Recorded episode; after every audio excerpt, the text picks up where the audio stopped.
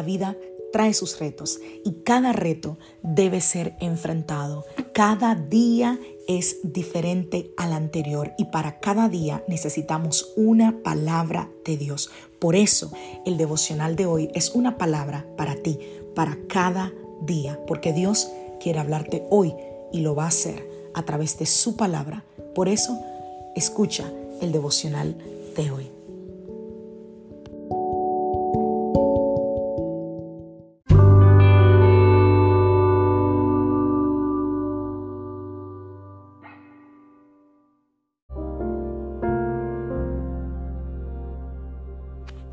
Devocional del día de hoy. No estás lejos. Vamos a la palabra del Señor, libro de Marcos capítulo 1 a partir del verso 14. Después de que encarcelaron a Jesús, a Juan, perdón, Jesús se fue a Galilea a anunciar las buenas nuevas de Dios.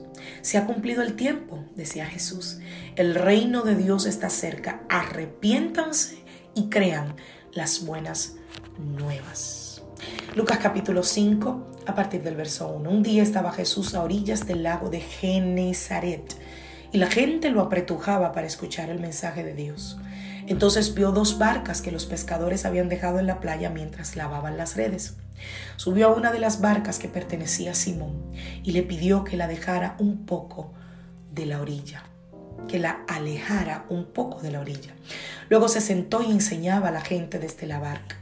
Cuando acabó de hablar, le dijo a Simón, lleva la barca hacia aguas más profundas y echen allí las redes para pescar. Maestro, hemos estado trabajando duro toda la noche y no hemos pescado nada, le contestó Simón. Pero como tú me lo mandas, echaré la red. Otra versión dice, pero en tu nombre o en tu palabra echaré la red.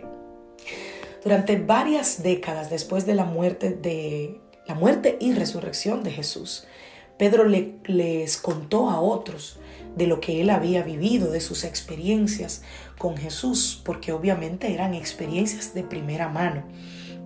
El apóstol Pedro es, se dice, la fuente del contenido que se encuentra en el Evangelio de Marcos. O sea, que probablemente como se dice que Pedro era analfabeto, Pedro le contó a Marcos para que Marcos escribiera la historia de lo, que, de lo que Pedro había vivido junto a Jesús y los discípulos. Así que al leer a Marcos, ahora léelo con ojos nuevos. Es Pedro contándole a un escriba, así se llamaba aquellos que escribían en aquel tiempo. Y como Pedro era analfabeto, se dice que le pidió a Marcos que escribiera eh, toda esa historia.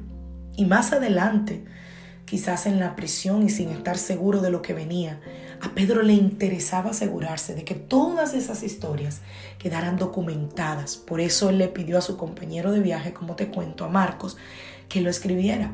No de lo que él había oído o leído, no, no, no, sino de lo que Pedro había visto con sus propios ojos. En ese Evangelio, Marcos describe eh, eh, sí, describe la palabra correcta, la venida de Jesús como buenas noticias. Y realmente eran buenas, porque la llegada de Jesús significaba que el reino de Dios se había acercado. Yo no sé si en algún momento tú has visto eh, eh, el acontecimiento de Cristo como esto. Es Dios acercándose a la humanidad. Lucas, por ejemplo, que es otro de los amigos de Pedro, describe el día en que Jesús invitó a Pedro a convertirse en uno de sus seguidores. Y eso es lo que leímos ahora en Lucas capítulo 5, verso del 1 al 11. Dice la Biblia que venían de toda la noche de pescar. Pedro era pescador de profesión. Ese era su oficio. Y obviamente el que tiene este oficio sabe a qué hora sale, cuáles son los mejores lugares para pescar, qué tenía que hacer. Sin embargo, y a pesar de toda su experiencia de años en la pesca, Pedro y un montón de pescadores con él, porque se dice que él tenía como una compañía, era, pescaron durante toda la noche y no consiguieron nada. Al llegar a la orilla, los pescadores lavan las redes. Es una manera de decir, terminó el trabajo o no hay trabajo. Y es ahí donde Jesús llega. Jesús llega mientras Pedro está lavando las redes y diciendo, no hemos logrado nada. Y Jesús empieza a decirle a Pedro, Pedro, toma la barca, aléjala un poquito y empieza a hablar a la multitud. O sea, en otras palabras, Pedro, deja a un lado tu fracaso, deja a un lado lo que no sucedió y hagamos lo que Dios quiere que hagamos. Ejerzamos el reino de Dios. Quizás Pedro pudo haber pensado, Señor, pero tú no estás viendo mi problema.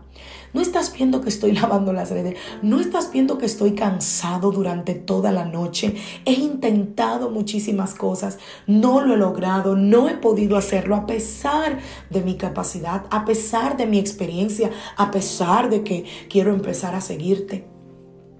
Y mientras yo leí esta historia, nos veía reflejado a ti y a mí.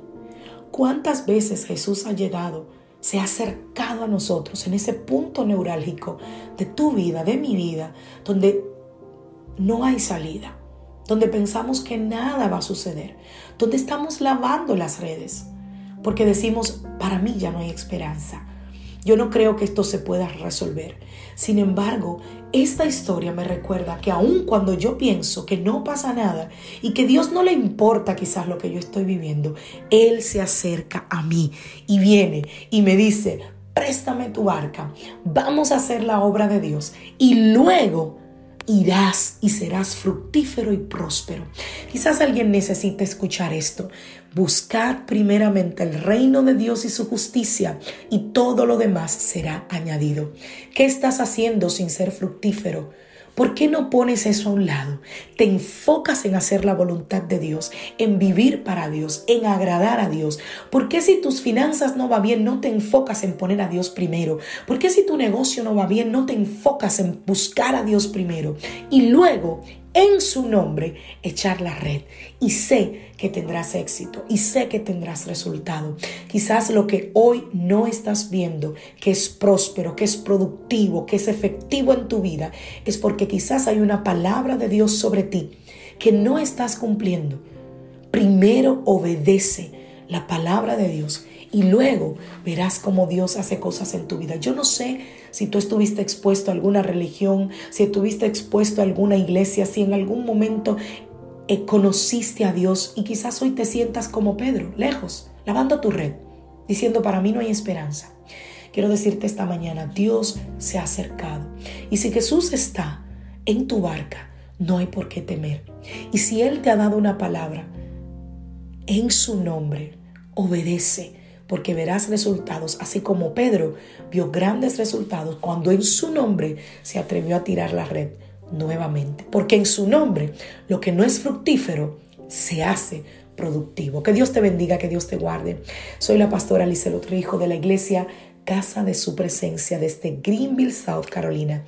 Te mando un abrazo grande, te doy las gracias por haber llegado hasta este punto del devocional y te invito a que vayas a Spotify y en Anchor FM para que escuches muchos más devocionales. Búscanos como el devocional de hoy. Bendiciones familia.